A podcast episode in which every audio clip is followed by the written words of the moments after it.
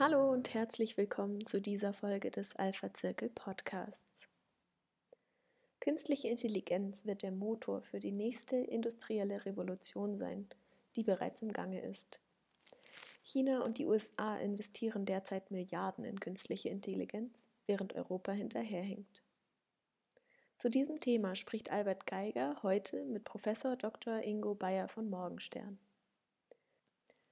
Sie diskutieren unter anderem, wo China in fünf Jahren im Bereich der künstlichen Intelligenz stehen wird, welche Erfolge China in dem Bereich bereits erreicht hat und wie deutsche Unternehmerinnen am KI-Erfolg Chinas partizipieren können.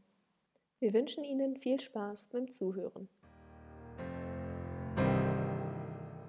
Herzlich willkommen, meine Damen und Herren, heute zum Thema China, die neue KI-Macht am Horizont. Künstliche Intelligenz ist der Motor für die nächste industrielle Revolution. KI-gesteuerte selbstfahrende Autos, intelligente Produktionsanlagen oder Energienetzwerke, die den Verbrauch von Kunden mittels KI vorhersagen und eine effiziente Nutzung garantieren. KI ist eben aber auch ein wesentlicher Baustein einer CO2-neutralen Wirtschaftsstruktur. China und die USA investieren derzeit Milliarden in künstliche Intelligenz. China alleine hat derzeit mehr als 20 Unicorns im KI-Bereich. Und gleichzeitig auf der anderen Seite hinken Europa und vor allem auch Deutschland deutlich hinterher. Hintergrund sind natürlich unsere Reglements, unsere Datenschutzbestimmungen, die wir haben, aber auch die Finanzkraft, die die Unternehmen haben, die staatliche Förderung nicht in diesem Umfang bekommen, sind Gründe dafür. Die Strategien Chinas sind klar. Der Staat arbeitet eng mit den führenden Digitalunternehmen zusammen, fördert Neugründungen und unterstützt führende Universitäten mit erheblichen finanziellen Mitteln. Im Jahr 2017 sind 17 Schlüsselbereiche definiert worden. Darunter, um einige zu nennen, sind Fahrzeuge, Service-Roboter, Drohnen, Chips für neuronale Netze und KI-Anwendungen für Lieferkettenmanagement. Im Jahr 2018 haben bereits 96 Universitäten künstliche Intelligenz als Studiengang etabliert. 2017 nur ein Jahr davor waren es 17. Das zeigt einfach, wie stark die Bedeutung von künstlicher Intelligenz in China auch ist und immer stärker wird. Und noch ein kleiner Zeit, den wir heute auch diskutieren worden, wollen. China hat es darüber hinaus nicht zuletzt wegen KI geschafft, die Pandemie irgendwie in den Griff zu bekommen, auch vergleichbar vielleicht mit anderen asiatischen Staaten wie Südkorea, Japan oder Taiwan. Wieso das so ist und was natürlich der Effekt ist, dass die Wirtschaft kaum mehr Einschränkungen hat, das wollen wir heute auch adressieren. Ich möchte heute mit meinem Gast diskutieren, welche Bedeutung China in der Vergangenheit hat, um die Gegenwart und die Zukunft auch besser verstehen zu können, was China als KI-Macht oder künstliche Intelligenzmacht ausmacht und wie China die Pandemie erfolgreich bekämpfen konnte. Und ein kleiner Ausblick, wo könnte China in 10 oder 20 Jahren stehen? Ich begrüße sehr herzlich Herrn Professor Dr. Ingo Bayer von Morgenstern. Er ist China-Experte und Entrepreneur, aber zehn Jahre in Shanghai Managing Director bei McKinsey. Seine Schwerpunkte waren globales Hightech, Telekom und Media Practice. Er ist Gründer der Harvard Space University for Information Science, Digital Design und Entrepreneurship in Barcelona und Bangkok. Er ist Mitbegründer des thailändischen Fintechs Masi.com, was laut der KPMG eines der wichtigsten oder erfolgreichsten Fintechs der Welt ist. Zudem ist er Initiator und Research-Partner des Akatis Marco Polo Asien Funds, der nach der Ratingagentur äh, Morningstar der Beste in seiner Kategorie ist und er ist Honorarprofessor an der Tsinghua äh, Universität in Peking. Herzlich willkommen. Wir waren, und damit möchte ich die erste Runde auch einleiten, ziemlich genau vor einem Jahr mit dem Alpha-Zirkel in Shenzhen und in Hongkong. Und wer Shenzhen kennt und vor allem auch in, vor 20 Jahren in Shenzhen schon, Shenzhen schon mal gewesen ist, sieht einfach, wie gewaltig das Wachstum in China ist. Die Stadt ist heute kaum mehr wiederzuerkennen.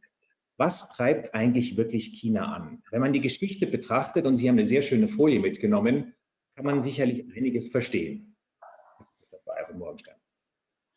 Ja, ja, herzlichen Dank, Herr Geiger, für die ähm, Einführung. Es ist ganz beschämend, so viel ähm, ähm, Laudatio in so kurzer Zeit zu bekommen. Aber gehen wir einmal in die Substanz. In der Tat war ich ja zehn Jahre in China für McKinsey und habe dort im Wesentlichen chinesische Unternehmen beraten, also wirklich äh, das Land aus dem Maschinenraum kennengelernt. Und gerade die, die Verbindung zur Universität Tsinghua, was in China die absolute, neben Beijing, die absolute führende Universität ist, Also Präsident, äh, Finanzminister, alles sind Xinhua ehemalige. Ähm, also durch diese Kombination McKinsey und Xinhua habe ich sicher sehr viel gesehen, was man sonst als, als Europäer oder Ausländer nicht sieht. Ähm, ich würde gerne einmal die Diskussion beginnen mit einem Überblick. Äh, wie sehen sich eigentlich die Chinesen selber? Denn um ein Land zu verstehen, auch künstliche Intelligenz, diese, sag mal, das Streben der Chinesen, die Weltordnung wieder neu zu definieren, muss man eine, ein Land verstehen, die Kultur verstehen, das Denken verstehen. Und dieses Schaubild verbildlicht das eigentlich sehr schön. Schauen Sie mal, wir haben hier dargestellt das Weltbruttoinlandsprodukt als 100 Prozent über 2000 Jahre. Aber Achtung, die Abszisse, also die horizontale, ist sehr verzerrt. Da ist die erste senkrechte Strichlinie die industrielle Revolution, ja, 1850 äh, ungefähr. England kamen die Dampfmaschinen. Bis dahin, also 1850 Jahre, hatten Chinesen und Inder zwei Drittel der Welt.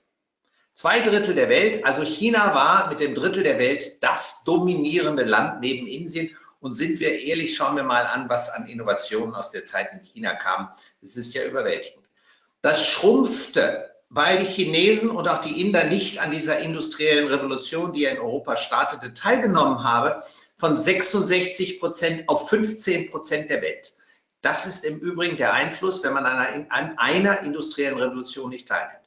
Die nächste war dann letztlich der, die Elektrifizierung Anfang des so 20. Jahrhunderts, in dem die gesamten amerikanischen Fabriken elektrifiziert wurden, die Bahn, äh, Eisenbahn wurde gebaut und Sie sehen der dunkelblaue Fläche in dem Schaubild, wie plötzlich Amerika quasi aus dem Nichts äh, hervorschoss und 40 Prozent oder 35 Prozent der Welt einnahm. Ähm, das war also die zweite äh, industrielle Revolution, nämlich die Elektrifizierung. Die dritte war dann letztlich die, das, das Entstehen des Internets und das Internetbereich, äh, den die Amerikaner ja heute komplett äh, für sich eingenommen haben, neben den, äh, den Chinesen, also die, die Alphabet und Amazons und Googles dieser Welt, auf der anderen Seite die Tencent, Alibaba und Baidu. Eine bifokale Welt, die dritte Industrialisierung. Und Sie sehen, wie der Anteil von Europa jetzt dramatisch geschrumpft ist, relativ. Und wir stehen heute, und da kommen wir, Geiger, zu Ihrem Thema, heute auch KI, wir stehen vor der vierten industriellen Revolution, nämlich die künstliche Intelligenz, die ich genauso einflussreich und bedeutend sehe wie die drei zuvor, die auch genutzt wird von den Chinesen und den Amerikanern, aktiv die Weltordnung äh, zu verändern. Was treibt denn dann China jetzt mittelfristig und langfristig an? Was wollen sie erreichen eigentlich? Weil man sieht ja deutlich, dass das Wachstum oder der Anteil am Bruttosozialprodukt der Welt ja deutlich steigt. Wo soll das hinführen? Wir kommen dann am Schluss dann noch einen Ausblick auf die wirklich langfristige Dimension. Aber wir wollen ja erstmal verstehen, wie kommt das Land eigentlich in der Vergangenheit dahin, wo es jetzt schon ist und wie geht das weiter? Nun, es kam aus der Vergangenheit dahin, dass es China so verschiedene nach der Öffnung durch Deng Xiaoping verschiedene Stufen der Innovation durchlaufen ist. Das vergessen wir immer. Wir sagen immer, dass China ist das Land der Kopierer. Weit gefehlt. Lange her. Man hat mit Kopieren angefangen. Im zweiten Schritt hat man Produkte für den, für den Midrange erarbeitet. Das ist für gerade für Industrieleute so wichtig zu verstehen. Ein Produkt, was den Massenmarkt bedient, zu 50 Prozent der Kosten. Da waren die Chinesen tatsächlich Weltmeister, haben die internationalen Firmen, die 40 Prozent des technischen Marktes in China besaßen, die Siemens, die GEs, die Volkswagen, ähm, verdrängt. Heute nur noch 15 Prozent, fast bedeutungslos, muss man sagen. Das waren sozusagen dieses Mittelmarktsegment zu schaffen und auszubauen. Und die dritte Phase jetzt der Innovation, wir nennen es Leapfrogging, führt dazu, dass neue digitale, disruptive Geschäftskonzepte die alten Konzepte ablösen. Das ist Telehealth, das ist ähm, Digital Commerce, ähm, das ist 5G und so weiter. Die Chinesen springen also über die bestehenden kapitalintensiven Technologien und bauen Asset-Light-Strategien mit digitalen Disruptionen. Wenn wir jetzt mal äh, den Fünfjahresplan sehen, der ähm, am 29. Oktober 2020 verabschiedet worden ist, was sind denn da die Hauptbestandteile? Und ich blende natürlich dazu auch gerne wieder die Folie ein. Gehen wir, genau, das ist, da machen Sie gute, eine sehr gute Vorlage. Haben wir etwas vorbereitet? Also dieser Fünfjahresplan ist ja noch, ich sage mal, im Abstimmungsprozess. Ähm, er wurde jetzt erstmalig angefangen zu diskutieren am 29. Oktober, so im Februar äh, wird es dann verabschiedet. Ähm, es ist, das Interessante ist, dass die Überschrift leitet, lautet, China möchte die Entwicklung eines modernen sozialistischen Landes, das wohlhabend, kulturell fortschrittlich und harmonisch ist. Wohlhabend. Erstmal kommt das Wohl Wohlhabend drin. Wir dürfen nicht vergessen, China hatte in den letzten zehn Jahren das Land aus der Armut in den Mittelstand überführt. Ja, 70 Prozent der Haushalte sind heute im Mittelstand mit einem Einkommensbracket äh, von etwa 20 bis 40.000 Euro Familienjahreseinkommen. Also das ist auch für deutsche Verhältnisse jetzt nicht ähm, weit über der Armutsgrenze. So, was sind jetzt die vier großen Punkte? Das ist der erste Punkt, ist es dieses Thema Dual Circulation. Was heißt so viel? Man, China denkt in zwei Kreisläufen. Der eine, der innerchinesische Kreislauf. Chinesische Firmen, chinesische Produkte für Chinesen. Wir brauchen keine, wir sind nicht mehr auf Ausländer angewiesen. Der zweite Kreislauf im ersten Punkt ist der internationale, externe Kreislauf. Das heißt so viel wie, wir wollen eine Internationalisierung haben. Wir wollen ein internationales Kapitalmarktsystem schaffen mit chinesischen Werten. Wir wollen eine Reservewährung der Welt werden. Ähm, wir wollen technologisch in allen Kerntechnologien führend werden. Wir schaffen Handelskorridore, da kommen wir nachher noch einmal drauf. So, also der, der, der wirtschaftliche, sagen mal, die wirtschaftliche Zielsetzung. Das dritte überschneidet sich ein klein bisschen mit dem externen Zyklus, ist die technologische Innovation und Unabhängigkeit in Spitzentechnologien. Da gibt es ein bisschen Nachholbedarf, zum Beispiel in der Halbleiterei. Äh, da sind die Chinesen noch nicht, wo sie sein sollten. Sie, wir haben auch gesehen, Huawei hat kein Betriebssystem, haben sie immer noch eingekauft, entwickeln sie jetzt mit Milliarden selber. Der dritte Punkt ist letztlich die Urbanisierung 2.0. Ich habe selber vor, wann war das, 10, 12 Jahren äh, für den Fünfjahresplan mit einem winzigen Beitrag leisten dürfen ähm, in der Clusterbildung in China. Da haben wir 22 Cluster definiert in China. Das sind große Städte, sagen wir Shanghai mit ähm, Nanjing zum Beispiel und andere Städte, Cluster zwischen sagen wir, 60 Millionen und 150 Millionen Menschen, davon 22 Stück. Jedes Cluster kriegt eine Aufgabe, eine Mission. Erfolgreich umgesetzt. Heute ist Clusterbildung 2.0. Das heißt, in jedem dieser Cluster soll eine perfekte Infrastruktur letztlich geschaffen werden. Und der letzte Punkt für uns dann doch sehr erfreulich ist die grüne Wirtschaft. Sie wollen letztlich die Erhöhung des erneuerbaren Anteils von 15 auf 25 Prozent sehr schnell machen. Ähm, 2030 soll das Wachstum der CO2-Ausstoßes rückläufig werden, das Wachstum rückläufig werden und 2060 äh, CO2-neutral sein. Und Sie sehen hier schon, der Fünfjahresplan hat sich dahingehend geändert, dass nicht wie früher ein deterministischer Fünfjahresplan vorgestellt wird, sondern dass man fünf Jahre plus zwei längere Horizonte hat, bis hin 2060, aber eigentlich auf 100 Jahre Volksrepublik China guckt äh, äh in 28 Jahren. Eine Sache, und da haben wir auch ein Bild vorbereitet, wenn Sie das einmal nochmal weiterblättern, ist dieses Thema Shenzhen, Wirtschaftszone 2.0. Das passt jetzt sehr gut. Das ist nämlich bereits der erste Pilot, der jetzt verabschiedet wurde im Rahmen des Fünfjahresplans. Ähm, was wurde gemacht? Vor 40 Jahren hat ja Deng Xiaoping die Modellstadt Shenzhen, Shenzhen die Sie ja gerade besichtigt hatten, äh, gegründet. Alle großen Foxconn, äh, Huawei, alle sitzen da. Jetzt hat äh, Xi Jinping hat zum 40-jährigen Jubiläum die Shenzhen äh, Wirtschaftszone 2.0 ausgerufen. Was heißt das? Man sagt, ich nehme das Best Practice der Welt, ich nehme Best Practice Hongkong zu People Development, ich nehme Best Practice New York zu Kapitalmarkt und Best Practice Silicon Valley zur Innovation und schaffe das unterlegt mit der perfekten Infrastruktur ein sozusagen Idealcluster, immerhin 12 Millionen Menschen und äh, 22.000 Kubikmeter, Quadratkilometer Größe. Also letztendlich, wenn wir auch dieses äh, CO2-Ziel sehen, 2060, dafür, dass die Europäische Union und Deutschland natürlich wesentlich früher angefangen hat, sind es im Vergleich dazu natürlich wesentlich anspruchsvollere Ziele in wesentlich kürzerer Zeit, diese zu erreichen. Bei uns gehen natürlich diese Maßnahmen auf die 90er und 2000er Jahre zurück, wenn nicht sogar schon in den 80ern. Also das ist schon eine, ein gewaltiger Umbau einer, einer gesamten Wirtschaftsstruktur. Und dass das Ganze ja auch relativ verlässlich funktioniert, sieht man ja, was wir auf der nächsten Folie haben, recht gut an den wirtschaftlichen ähm, Gesamtdaten Chinas. Ähm, Moment, ich blättere wieder. Ja, also ich meine, wir, wir, wir haben ja eine Realwirtschaft in China gehabt, die bis heute noch mit über 6 Prozent wächst. Ja, also das war früher lange Zeit über 10, lange Zeit zweistellig. Ähm, in der Presse wird dann immer geschrieben, Wachstum in China rückläufig, äh, was ein Schmarrn ist. Ähm, der Schmarrn deshalb, weil es eine prozentuale Reduktion ist und keine absolute. Wenn Sie sich die Kurve anschauen, das absolute Wachstum des Bruttoinlandsprodukts pro Jahr, dann ist das wie eine gerade Linie.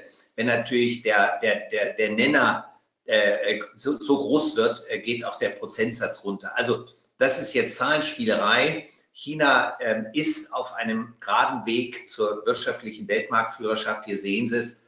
Ich, das ist ein Bild, was ich schon lange, lange äh, nutze. Ähm, wenn ich es heute mal nochmal machen würde, ich würde es die, das die Nummer eins vor 2030 sehen. Die Pandemie hat China, äh, Chinas Weg beschleunigt zur Weltmarktführerschaft. Zynischerweise, es kommt aus China, aber es hat dennoch geholfen.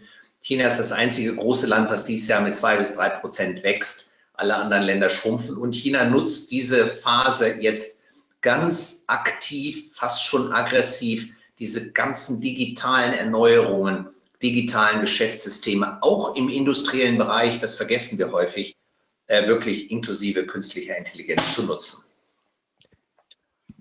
Wenn wir zum nächsten Themenkomplex kommen, eigentlich ja das Hauptthema von heute Abend, nämlich China als KI-Macht, ähm, Sie haben es in der Einführung gesagt, ich habe es auch kurz angerissen, die künstliche Intelligenz ist schlichtweg der Motor der aktuellen industriellen Revolution. Man kann es letztendlich auch mit Rifkin beschreiben, ähm, weil das, was er beschrieben hat, verlangt schlichtweg Netzwerke, die intelligent und vorausschauend auch funktionieren. Und das geht eben nur mit lernenden ähm, Softwares, die diese Netze auch entsprechend dann auch ausgestalten oder auch die Nutzung und die Kapazitäten in den entsprechenden Netzen auch schalten. China investiert massiv. Das ist jetzt nichts Neues. Aber was ist das Besondere an der KI-Strategie von China? Wie sehen da die einzelnen Bestandteile aus? Ja, also ich, ich, ich glaube, wir haben, ähm, also nein, das, wir haben dazu kein Schau. Also der Kernunterschied ist natürlich erstmal die Menge des Geldes, die in künstliche Intelligenz investiert wird. Ähm, aber das nützt ja nur, wenn die Umsetzung, das dahinterliegende Räderwerk auch funktioniert. Wir haben in, in Europa, das wissen Sie vielleicht, 18 Länder-KI-Strategien. Ja. Und diese Strategien pro Land sind ja noch nicht mal in dem Land selber konsolidiert. Da zieht ja keiner am gleichen Strang.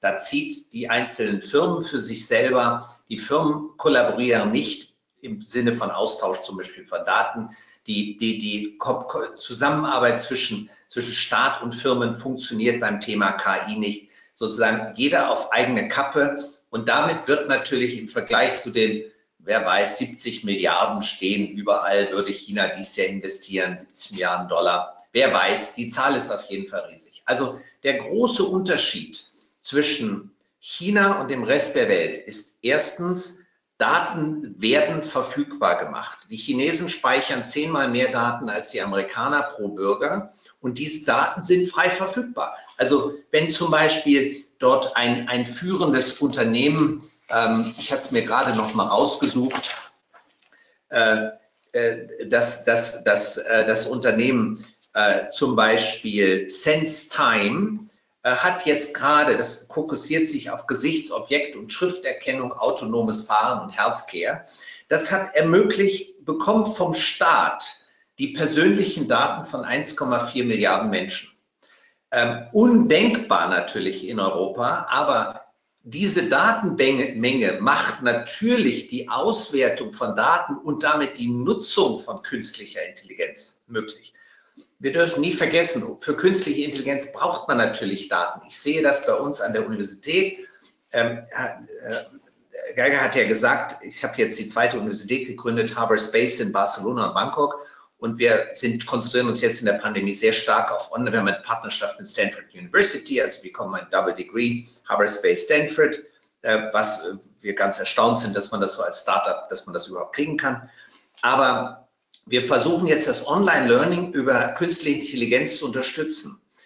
Wir tun uns wahnsinnig schwer, weil wir schlichtweg nicht genügend Daten haben, um die künstliche Intelligenz reinzuführen. Wir würden zum Beispiel gerne sagen, wir möchten eine Online-Learning abhängig davon machen, wie der Einzelne lernt. Der eine lernt kognitiv, der andere lernt visuell, der dritte lernt in der Teamarbeit über. Das versteht eigentlich ein System. Und wir würden uns in der Lerngeschwindigkeit auf den einstellen, nicht nur wie er lernt, sondern welche Lernkapazität, also welche Geschwindigkeit er lernen kann und wie viel Zeit er hat, um damit individualisierte Lernprogramme zu machen. Und wir scheitern schlichtweg daran, dass wir nicht genug Daten haben und dass wir das KI nicht einsetzen können.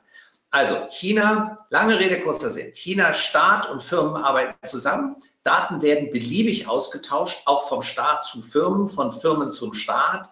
Es gibt eine gesamtheitliche Strategie und die Massendaten, die, die vorhanden sind, machen es letztlich möglich.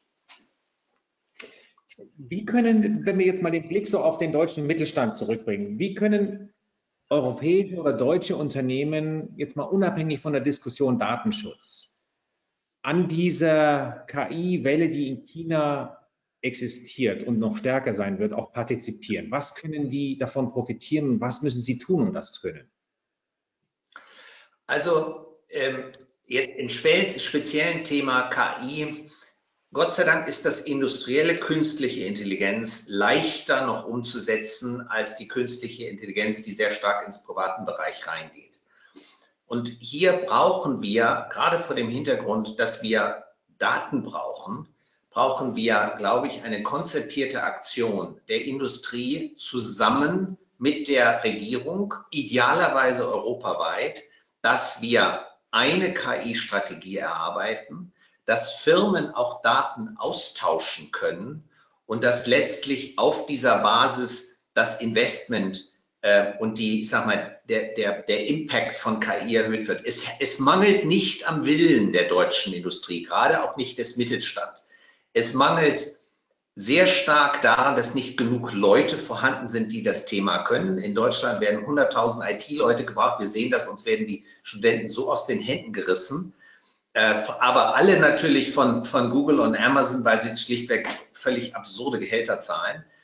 Äh, also wir brauchen mehr Leute, aber wir brauchen das Zusammenarbeiten der Firmen mit der, mit der Politik, um letztlich die, die, die Bereitstellung der Daten und letztlich die notwendigen Gelder, diese Sachen zu entwickeln.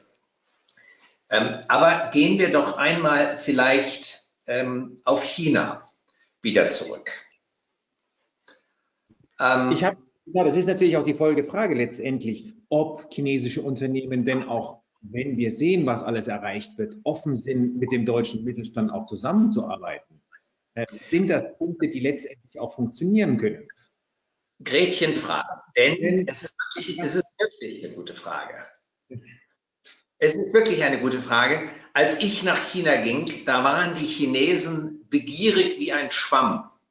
Äh, internationale, gerade deutsche Ingenieurkunst anzuziehen. Und wir hatten ein irrsinniges Standing. Die Zeiten sind vorbei. Das muss man sagen. Die, die, die, der Turning Point war die Olympiade und war die, ähm, äh, äh, also war im Wesentlichen die, die, die Olympiade, als das, dass das Selbstbewusstsein der Chinesen sehr stark geschärft wurde. Heute fragt, sagt der Chinese, sie brauchen ausländische Firmen nicht mehr. Äh, das ist natürlich nicht ganz so richtig, aber man muss sich schon immer klar sein, wenn man in China ist, wird man so lange in China sein, solange man den Chinesen eine Nase voraus ist. Gegeben aber, wie massiv die Chinesen jetzt sind in der Technologieentwicklung, äh, bleibt das schwierig und es wird schwieriger. Also äh, auf der anderen Seite gibt es natürlich eine riesige Anzahl von, von auch mittelständischen Firmen, die sehr gute und sehr vertrauensvolle Partnerschaften haben. Aber ich kann nur leider sagen, die Zeiten werden eher schwieriger in Zukunft, denn leichter. Das ist letztendlich der Punkt, den wir ja selbst auch bei unserer Reise, auch im Vergleich mit vielen, vielen anderen Orten dieser Welt, die wir besuchen, auch gesehen haben. Der Markt in China an sich selbst ist natürlich so bedeutend für die lokalen Startups, auch die in diesem Bereich tätig sind, dass der Blick nach außen ja viel zu umständlich ist, um es mal salopp zu sagen. als dass ich mich jetzt mit einem deutschen Unternehmen unterhalte und versuche, mit dem eine Kooperation aufzubauen, wenn ich genügend Kunden, potenzielle Kunden im eigenen Land auch erreiche. Ja, ja, das ist so. Das, ich meine, es, es gibt schon auch in China die Devise, auch von der Regierung ausgegeben, die da sagt, wir brauchen eigentlich für, für unsere eigene Wirtschaft keine Ausländer. Ja? Und dieses äh, ähm, Made in China ist ja eine Devise in China, die ein bisschen kopiert von Made in Germany, aber die ja eigentlich auch sehr viel aussagt. Aber ich glaube, im Moment wird gerade der gesamte asiatische Raum, gerade auch für ähm, europäische und, und, amerikanische Unternehmen hochinteressant. Also ich bin im Beirat eines Unternehmens in Thailand, das auch börsennotiert ist. Und wir sehen, wie groß die Anfragen von internationalen Firmen sind, die ihre Fertigung raus aus China verlagern und jetzt Südostasien. Ähm, es ist sowieso, wir stehen sowieso, die nächsten Jahrzehnte werden die Asien-Jahrzehnte werden. Asien ist heute Kaufkraft bereinigt größer als der Rest der Welt im Bruttoinlandsprodukt. Ja? Kaufkraft bereinigt ist Asien größer als der Rest der Welt.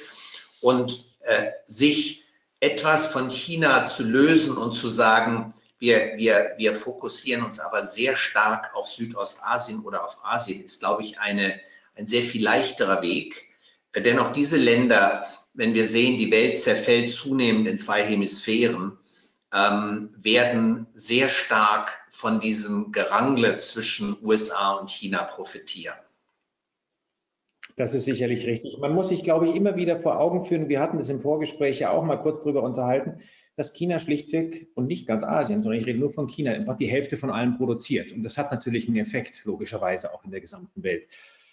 Wenn wir jetzt mal die Perspektive vielleicht von Kooperation auf Investment wechseln, ähm, wenn die Kooperation schwierig ist, weil das Land natürlich genug selbst auch äh, bietet für, für die eigenen Unternehmen, auch selbst wenn immer wieder dazu motiviert wird, in einzelnen Bereichen mit Ausländern auch zu kooperieren, gehen Investments direkt von Unternehmen oder müssen sie den Umweg über, über Fonds gehen? Oder wie sollte das der deutsche Mittelstand angehen, um zumindest über diese Schiene tatsächlich partizipieren zu können? Ähm, weil als Teilhaber kann ich vielleicht auch eine Kooperation leichter starten oder habe zumindest dann einen Return aus diesem Investment. Also ähm, jetzt muss man wirklich unterscheiden zwischen strategischen Investments, wo Sie als Unternehmer sagen, äh, wir wollen gerne äh, in China chinesische Technologien oder nutzen oder den, den Markt nutzen oder aus China heraus den asiatischen Markt nehmen. Das ist das Thema Direct Investments oder auch Partnerschaften. Ähm, mhm. Haben wir gesagt, war nie leicht, ja, ähm, wird auch in Zukunft eher schwieriger, aber es gibt sehr viele gute Modelle, die das machen. Das zweite, die Frage ist natürlich, wie kann man an dem wirklich nie dagewesenen Aufschwung äh, der Region Asien oder China profitieren?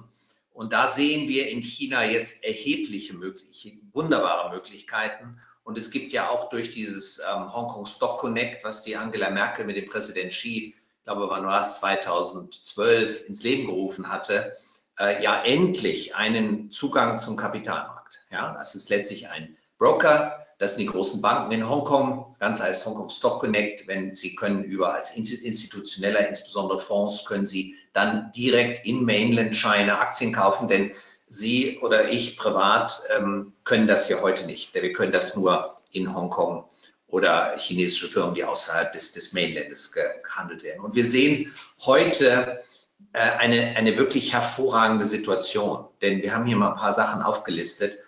Ähm, kurzfristige Gründe sind sicherlich da. China hat das Covid im Griff. Wir kommen da ja nachher nochmal drauf. Ja, es gibt äh, kleine zweistellige Fälle. Gestern waren es 14 in China. Ähm, der einzige Markt dies Jahr ein positives Bruttoinlandsprodukt der, der 14. Fünfjahresplan hat eine klare zugrunde liegende Wachstumsstrategie und hebt das Land weiter in ein moderately wealthy country. Ähm, und die Chinesen setzen ganz massiv auf disruptive digitale Methoden äh, und erfinden heute die, die wichtigsten Geschäftsmodelle der Welt wirklich wieder neu. Äh, sehr, sehr spannend, was da passiert. Langfristige Gründe gibt es auch. Ähm, äh, China wird das größte, volkswirtschaftsgrößte Land der Welt in wenigen Jahren vor 2030. RMB ist auf dem Weg, eine Reservewährung für die Zentralbanken zu werden. Das dauert noch etwas. Der Weg wird langsam sein. Es gibt sogar immer noch Stimmen, die sagen, das werden sie nie schaffen. Das nie schaffen in China traue ich mich nicht zu sagen. Aber es wird noch ein bisschen dauern. Ähm, ausländische Investoren gibt es fast in China nicht. Ich glaube, 97 Prozent sind inländische Investoren am Kapitalmarkt, nur drei Prozent Ausländer. Anteil wächst jetzt sehr stark. Institutionelle Anleger sind sehr gering. Auch da ist über 90 Prozent sind Mums, sind Pubs und Taxifahrer, die Investoren. Erst jetzt dürfen Pensionsfonds Aktien kaufen. Ähm, die, ich habe heute wieder gelesen, dass der MSCI äh, noch den, der China-Anteil im MSCI wieder weiter aufgestockt wird, ist massiv unterrepräsentiert, aber wird langsam aufgestockt. Naja, und langsam werden wir zwei Hemisphären in der Welt haben. Das ist die amerikanische und die chinesische Hemisphäre die jetzt über die nächsten 10, 15 Jahre sicherlich gleichwertig dastehen. Das heißt, ähm, ausländische Fonds mit dem Anteil von jetzt 3% werden aber durchaus immer positiver gesehen. Wie ist denn das bei den Investitionen eines Fonds tatsächlich in die Unternehmen? Das mag ja auch immer mal nochmal eine Diskussion sein. Werden die als Investor eher positiver gesehen jetzt? Ist es eine andere Tendenz dazu oder bleibt das auch für den Fonds schwierig, so aus Ihrer eigenen Erfahrung? Also noch spielen ausländische Investoren in chinesischen Unternehmen in Mainland China überhaupt keine Rolle. Ja, mhm. der Anteil ist sehr gering. Man muss jetzt zu Ihrer Frage zwei große Blöcke unterscheiden. Das eine ist ähm, chinesische Unternehmen, die in Amerika gelistet sind, in New York, Nasdaq. Ähm, diese, wenn Sie dort kaufen, äh, ist ein Vehikel, dass Sie eigentlich einen Anteil über Cayman Island kaufen das klingt furchtbar, ist aber ganz normal. Das ist wie, wie eine Registrierung der Firmen, um einen leichteren Kapitalmarktzugang in den USA zu bekommen. Äh, das ist wie Luxemburg für Fonds, äh, wie die SICAVs-Fonds häufig in Luxemburg aufgelegt werden. Die Cayman Island haben einfach eine Infrastruktur von Rechtsanwälten, Steuerberatern und so weiter, um einen, um einen IPO in, in den USA überhaupt hinzubekommen. Äh, chinesische Firmen können direkt aus China keinen IPO in den USA machen. Also jeder Tencent dieser Welt ist, geht über Cayman Island. Cayman Island dann hält eine Holy Phone Enterprise in Mainland China. Das heißt, wenn Sie Aktien kaufen in New York, haben Sie dann im Prinzip am Ende des Tages kein Stimmrecht. Und wenn Sie es wirklich genau wissen wollen, müssten Sie sich den Vertrag zwischen Cayman Island und dem eigentlichen Unternehmen in China angucken. Macht keiner, äh, braucht man auch nicht. Risiko, dass was passiert, ist aus unserer Sicht völlig verschwindend gering. Zweiter Weg ist das ähm, in Mainland China zu investieren. Dazu brauchen Sie dann Hong Kong Stock Connect. Das können Sie über die UBS oder über den erst brauchen Fonds in Deutschland, Sika-Fonds oder NUCIS. Dann gehen Sie über die großen Banken, UBS, Royal Bank of Scotland, wie sie alle heißen. Die sind ein Broker in Hongkong. Und die haben dann Zugang zu etwa 3000 von 5000 börsengelisteten Unternehmen in China. Äh, es gibt ja mehrere Börsen in China. Es gibt zwei in Shanghai, in zwei in Shenzhen aber zum Beispiel an der Shanghai-Börse gibt es die Shanghai-Börse selbst. Das sind im Wesentlichen die großen Staatsunternehmen drin. Und das hat den Shanghai und dem Präsident jetzt nicht behagt. Jetzt hat er eine zweite Börse gegründet, den, den Star Market. 69 Unternehmen dort nur gelistet. Im Übrigen, Sie haben ja verfolgt, dass das Alibaba äh, Spin-off Ant, ANT, Börsengang versuchte, größtes Fintech-Unternehmen der Welt wurde von der Regierung dann im Tag vorher abgeblasen. Die wären in den Star-Markt gegangen, hätten natürlich ein Vielfaches der heutigen Marktkapitalisierung des gesamten Star-Markts heute gehabt. Also von 5000 Unternehmen haben sie Zugang über Hong Kong Stock Connect von 3000. Die Menge ist völlig ausreichend ähm, äh, und an, die Anzahl steigt, man muss schon fast sagen, täglich. Also Zugang, komplexe Systeme, aber aus unserer Sicht ähm, sicher viel sicherer, als man Sicherheit braucht und sehr funktioniert. Wie, nachdem Ihr Fonds ja ähm, nachweislich sehr erfolgreich investiert, also zumindest nach einem Morningstar Rating, ähm, wie geht das ähm, der Marco Polo Fonds an, dass er wirklich die richtigen Investments auch findet? Das ist ja nicht ganz so einfach und trivial. Ja, also äh, wenn man einmal den, den chinesischen Kapitalmarkt verstanden hat, dann wird es plötzlich sehr einfach. Wenn Sie sich nämlich mal zum Beispiel den CSI 300 angucken, also China Stock Index 300, 300 größten Unternehmen, dann ist der CSI 300 über die letzten 15 Jahre entkoppelt von der Realwirtschaft. Der ist schwankt wahnsinnig, war, heute ist er relativ hoch, aber er war in den letzten 15 Jahren schon zweimal höher als heute. Und die Real steigt jedes Jahr. Ja? Ähm, das ist eine Situation, die natürlich extrem unbefriedigend ist, aber warum ist das der Fall? Das ist der Fall, weil der CSI 300 extrem durch die ganz müden Staatsunternehmen getrieben werden. Der Staat braucht allerdings die Staatsunternehmen, weil die Staatsunternehmen die Beschäftigungsgarantie geben und damit den sozialen Frieden. Der Staat braucht aber auch die innovativen, ähm, Technologie, äh, orientierten Unternehmen, die ihnen die technologische Weltmarktführerschaft und damit das internationale Wachstum geben werden. Also dieses duale, wir sagen mein V-Konzept, die linke Seite ist das unattraktive China mit schrumpfenden Sektoren, äh, Firmen mit ganz schlechter Produktivität, Überkapazitäten vom Staat gepempert, Großteil der Bevölkerung und die rechte Seite Technologie. Und die rechte Seite V treibt das Land. Ja, das heißt, der Index ist eigentlich auch sehr unattraktiv im Investieren, weil sie beim Index eigentlich in die Staatsunternehmen investieren. Unattraktiv ist es auch, ja, irgendeiner sagte mal, über Bande zu spielen. Wir haben hier mal, sehen da rechts in dem Schaubild, äh, die großen deutschen Firmen genommen, die einen großen Anteil in China hatten, die Volkswagen, die SAPs dieser Welt, ähm, die Siemens dieser Welt. Äh, und wenn Sie sich das anschauen, seit 18 Monaten ist der durchschnittliche, äh, die durchschnittliche Bewertung dieser sehr stark China-lastigen deutschen Unternehmen gefallen. Auch das, dort sieht man, dass der große China-Anteil, selbst ein Volkswagen, wissen wir alle, Volkswagen wäre heute kein Volkswagen mehr, wenn es nicht China hätte, äh, kapitalisieren nicht von dem großen Anteil in China. Die Indizes sind sehr stark durch die Staatsunternehmen getrieben, also ist China einer der wenigen Märkte, wo man wirklich durch, eine, durch ein Stock-Picking nachhaltig eine Outperformance hat. Und Sie sehen es hier in dem Bild, ähm, also Sie können praktisch die oberen zwei Linien, die, die, die, die oberste Linie ist sozusagen the, the best of the best. Ähm, der in der Asien-Kategorie, das, das dürfen wir in der Bescheidenheit sagen, sind, sind wir. Ähm, die, die zweite und die dritte Linie, das ist einmal der Durchschnitt der Fonds und, die, und das zweite ist der, der, der China-Index. Also ähm, wie immer man geht, wenn man in die obere Hälfte der Fonds geht, Fonds geht hatte man äh, nachhaltig eine Outperformance der Indizes. Jetzt würde ich gerne in der nächsten Runde auf dieses Thema, was uns alle beschäftigt, heute wieder mehr ähm, oder besser gesagt die letzten Monate viel beschäftigt hat, Covid-19.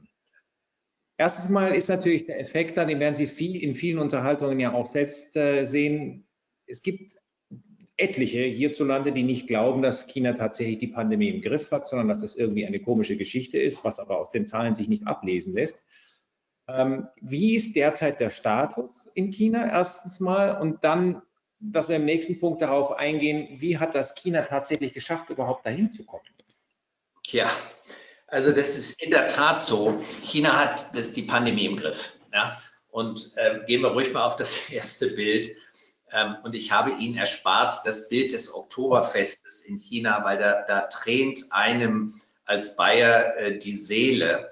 Äh, China in ähm, ähm, Qingdao hat gerade mit 1,2 Millionen Menschen Oktoberfest ohne Maske, Bier trinken, singend auf den Tischen feiern, so wie wir das alle hier äh, gemacht haben äh, bis, bis vor einem Jahr ähm, hat Qingdao gemacht äh, von dieser Wuhan Beach Party auf der linken Seite. Well, die, hinterher waren sie alle mit Schlauchboot. Die Chinesen können ja alle nicht schwimmen, also war sicher ungefährlich.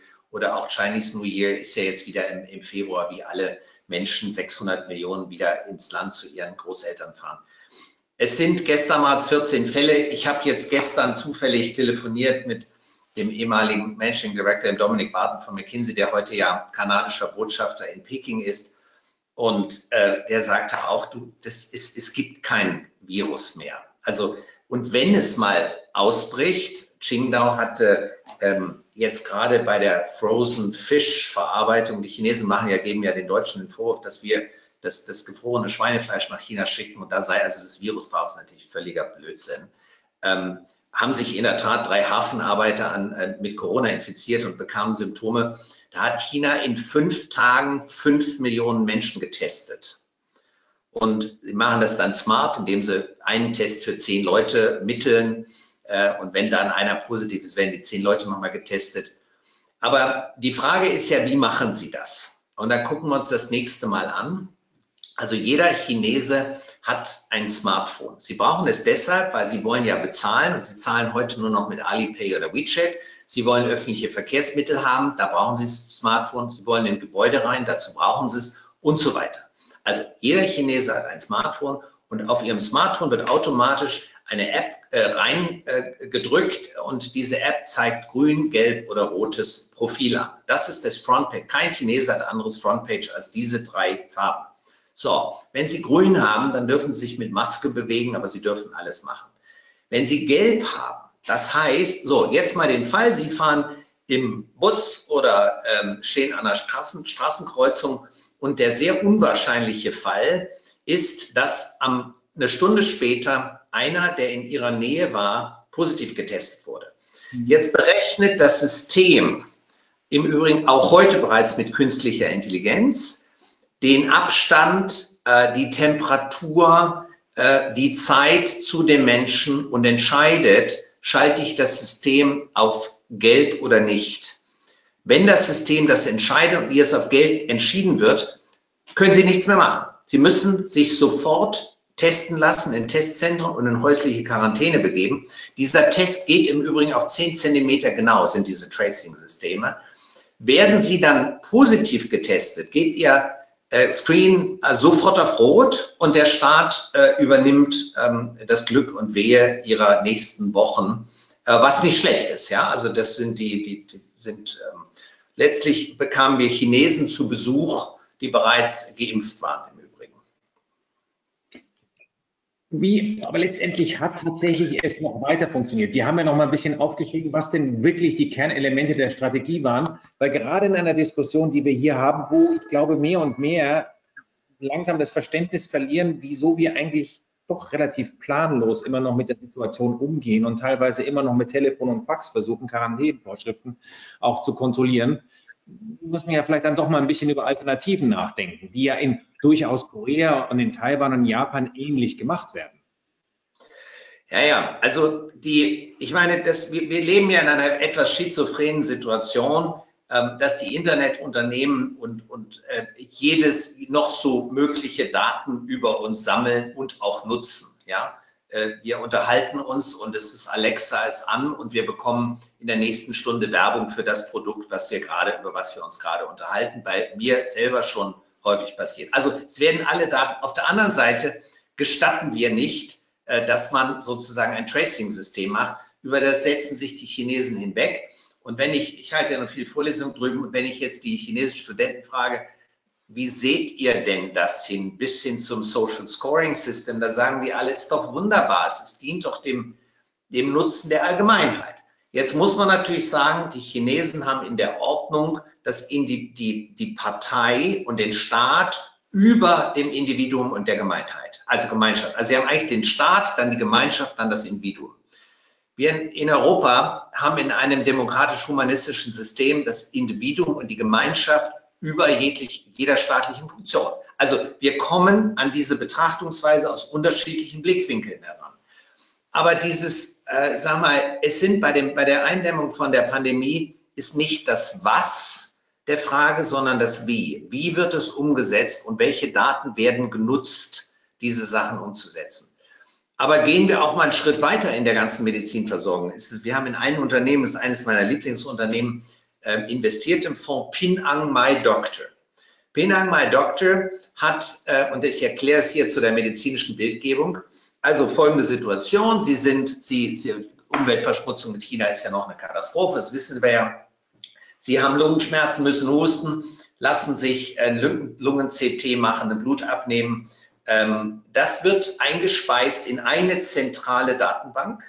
Viele hundert Millionen von Lungenröntgengeräten sind drin. Artificial Intelligence vergleicht auf Pixelebene und schickt die Daten an einen Ihnen per Zoom zugewiesenen Doktor. Sie kriegen einen Termin, Zoom-Call, telefonieren mit dem Doktor. Der Doktor schaut sich das an und sagt, die guckt sich das Röntgenbild selber an, guckt sich aber auch die KI-Analyse an, guckt sich, fragt ein paar Fragen und entscheidet über das weitere Vorgehen. Mit diesem Ansatz, zum Beispiel bei Brustoperationen bei Frauen, werden 70 Prozent der OPs vermieden, 70 Prozent vermieden und bei 30 Prozent der OPs, die tatsächlich stattfinden, werden die OPs deutlich früher durchgeführt. Was natürlich massig Zeit aus dem System nimmt, die Qualität des Systems dadurch irrsinnig erhöht und die Kosten ja auf ein Minimum drückt. Also auch da wieder durch in dem Gesundheitssystem komplett neue Methoden. Was sind so andere Strategien? Ja, das ist zum Beispiel die, die Robotik, ähm, automatisches Fieberscreening an jeder Ampel, ähm, Robotik Essensausgabe in Krankenhäusern, anderen Dorten, mobile Desinfektion, Drohnenlieferung von verschiedenen medizinischen Proben zwischen Krankenhäusern, Drohnenpatrouillen im offenen Raum und so weiter. Also die, die Drohne fliegt über der Kreuzung und, und, und äh, über eine äh, Imaging System wird identifiziert, wer keine Maske trägt. Ähm, und der kriegt sofort eine kleine Nachricht auf sein Handy, äh, bitte Maske aufsetzen. Undenkbar für uns, aber das ist natürlich und äh, viele äh, Mensch-Computer-Interaktionen führen auf alle möglichen, also berührungslose, sprachgesteuerte Aufzüge, Klimaanlagen über Voice Control, nicht mehr über Fernbedienungen und so weiter. Wobei man also Beispiele genannt. Man muss es ja ein bisschen relativieren, weil letztendlich die Vorschriftenlage bei uns ja grundsätzlich nicht so viel anders ist. Nur äh, die Rückverfolgbarkeit, wie sie eingehalten wird, ist halt einfach eine ganz andere. Und daher äh, werden sicherlich auch einige der Probleme resultieren, die wir momentan da auch haben, wie auch immer man zu dem ganzen Thema auch steht. Wenn wir jetzt aber, und das ist der interessante Teil natürlich davon, da das alles gewirkt hat, haben wir ja auch mal oder Sie haben aufgezeigt, wie letztendlich die Situation momentan in China ist, wirtschaftlich anders als es hierzulande ist oder in der gesamten Region. Ja, das ist leider das, das Tragische, dass China sich eben wahnsinnig schnell erholt hat. Da gab es tatsächlich diese V-Wiederholungen, diese V-Erholungen. Ähm, äh, China. Auf diese hier meinen Sie? Das sind also den, den, den PMI-Index, also verarbeitendes Gewerbe, ist V und höher als Vorniveau, Investitionen in Anlagevermögen. Und das das geht jetzt bis September, da sind wir eigentlich wieder auf, auf Niveau Prä-Pandemie. Und der Konsumhandelsumsätze geht ein bisschen langsamer hoch, aber jetzt kommt jetzt ähm, äh, äh, kommt schon wieder. Die Chinesen haben im Moment etwas zugeknöpfte Taschen noch, äh, weil sie sind sehr risikoavers bei solchen Sachen. Aber das ist mehr ein psychologischer Effekt. Also alles eigentlich die großen Werte wie auf Vorniveau und äh, wenn wir noch mal eins zurückgehen, da sehen wir, dass China wieder das einzige Region der Welt ist, die wachsen. Äh, ich meine, schauen Sie ihn an, auch Indien, die ja, Indien sagen wir immer, Indien kommt, aber das sagen wir seit 20 Jahren und wir sagen es auch heute wieder und es kommt auch irgendwie, aber natürlich viel langsamer. Auch hier der Einbruch. Auch Exporte, auch Exporte wachsen wieder, Importe wachsen wieder, sehen wir wieder mit 10, 13 Prozent äh, und so weiter. Also äh, Sie sich vor, Beitrag zum weltweiten Wachstum äh, im nächsten Jahr geschätzt fast 30 Prozent. Also wir kommen, wir kommen in der Betrachtung jetzt an China nicht vorbei und China als Teil von Asien ähm, wird die nächsten Jahrzehnte bestimmen. Also deshalb sagen wir immer, wir, wir stehen vor den, vor den Asien-Jahrzehnten. Ja, das bringt mich eigentlich auch gleich zur letzten Runde der Ausblick, ähm, der ja durchaus auch spannend sein kann, viel diskutiert. Wie sehen Sie China in 10 oder 20 Jahren? Wo werden wir uns als Europäer befinden und in welcher Relation sind wir in China und wie stark ist die Bedeutung von China tatsächlich noch weiter gewachsen? Ja, also bislang ist ja China gewachsen äh, durch die Differenz Import-Export und durch Investitionen. Ähm, das hat sich jetzt plateaut. Ja, wir sehen aber auch Import, Export wieder 10, 12 Prozent. Das ist ein bisschen Nachholeffekt. Äh, bleibt auch, aber bleibt nicht der Haupttreiber. Halbtreiber wissen wir alles Konsum in den nächsten Jahren. Der, das, das GDP per capita äh, ist ja ähm, ein Dreißigstel ungefähr des der USA. Ich glaube, die Zahl ist richtig. Die, die, also Bruttoinlandsprodukt pro Kopf. Äh, das heißt, es ist viel, viel Luft nach oben die, die durchschnittliche Jahreseinkommen, Familieneinkommen ist nach wie vor noch über Lohnsteigerung, nach wie vor über 10 Prozent. Ja, die letzten 15, 20 Jahre jährliche Lohnsteigerung von 12 Prozent im Schnitt. Das darf man nicht vergessen. So kam China in den Mittelstand. Ja, die, also die nächste, nächste Stufe China ist jetzt Konsum und die, dieser innere Zirkel zeigt es ja auch, ähm, das wird äh, sehr stark großes Thema werden. Ähm, dann kommt irgendwann natürlich äh, auch China, der durch den Konsum an die Grenze. Und was sie dann machen, wenn wir mal auf das nächste Bild gehen, sind eigentlich heute zwei ähm, doch nicht hinreichend beachtete Themen, was China heute auf die Schiene setzt, die uns auf jeden Fall, sagen wir, der nächsten Generation noch sehr viel Kopfzerbrechen bereiten wird. Das ist einmal die Seidenstraße. Ja, wir wissen alle davon, aber 80 Länder sind beteiligt, 68 Prozent der Weltbevölkerung und 41 Prozent des Bruttoinlandsprodukts. Die Amerikaner nicht. Ähm, was versucht China? Was macht China entlang der Seidenstraße? Sind Freihandelszonen, sind massive Investments in äh, Flughäfen, ähm, Ports, Eisenbahnen, Krankenhäuser, Energieversorgung, Wasser, Zu, Abwasser, ähm, nicht über die Weltbank, sondern über Banken, auf die auch die Chinesen einen großen Einfluss haben, also Asian Development Bank und so weiter. Und was machen sie noch als zweites im nächsten Schaubild? Auch nicht, bitte nicht unterschätzen, wenn Sie noch mal eins, genau, das ist dieses, ich weiß gar nicht, wie man es ausspricht, RCAP oder wie immer. Also ein schrecklicher Name. Das, das Schaubild sieht auch schon, das ist auch ein furchtbares Schaubild, was da, furchtbares ähm, Symbol dieser Handelswirtschaft. Äh, Aber es sind 29 Prozent der Weltbevölkerung und 30 Prozent des Bruttoinlandsprodukts. Unterschied jetzt zwischen Seidenstraße und dem, das ist in diesem RCEP, ist, äh, sind eigentlich die US-freundlichen Länder mit drin, also Japan, Korea und Australien. Und die Seidenstraße ist mehr so Westchina-West, das heißt Südostasien, Indien, Osteuropa, ein bisschen Afrika. Wenn ich das jetzt mal sozusagen übereinander lege und eine große Überlappung ist natürlich vorhanden, dann baut sich, sind wir doch ehrlich, China einen, den größeren Teil der Welt, legt sie sich langfristig wirtschaftlich zu, Fuß, zu Füßen. Und was äh, America Great Again wird dann sehr schnell zu America Alone führen. Denn Amerika ist aus diesen ganzen Sachen ausgeschlossen. Und die Europäer sind eigentlich nur noch etwas, na, erlauben Sie mir etwas fast schon zynisch zu sagen, Zaungäste. Mhm. Das sind Entwicklungen, die mir wirklich, ich will schon sagen, Sorgen machen, ähm, denn die Welt wird sich dadurch dramatisch verändern werden. Das kann man sich wirklich nur noch mal vor Augen führen, wenn man die Zahlen ganz einfach sieht, ähm, dass tatsächlich Europa und eine andere Aufstellung Europas vor diesem Hintergrund doch dringend notwendig ist. Wenn wir mal einen Schritt noch weitergehen, was wir in der Mitte ja auch schon diskutiert haben, Bedeutung am Kapitalmarkt wird natürlich dann auch entsprechend sich entwickeln. Und dazu haben wir auch noch eine Folie mit eingebaut. Und das ist wirklich eine, eine, eine interessante, äh, vielleicht provokativ wachrüttelnde Folie. Wir haben einmal gesagt, die, die Unternehmen, welche nach Ländern sortiert, wie sortieren die sich äh, zu 100 Prozent des Weltkapitalmarktes? Das sehen wir auf der linken Seite da sind die Chinesen heute bei 14 Prozent und die Amerikaner bei 46 Prozent und die Europäer bei 19 Prozent. So, dann haben wir uns die Frage gestellt, das ist die Reihenfolge USA, China und Japan. Dann haben wir uns die Frage gestellt, wie entwickelt sich denn das in den nächsten zehn Jahren?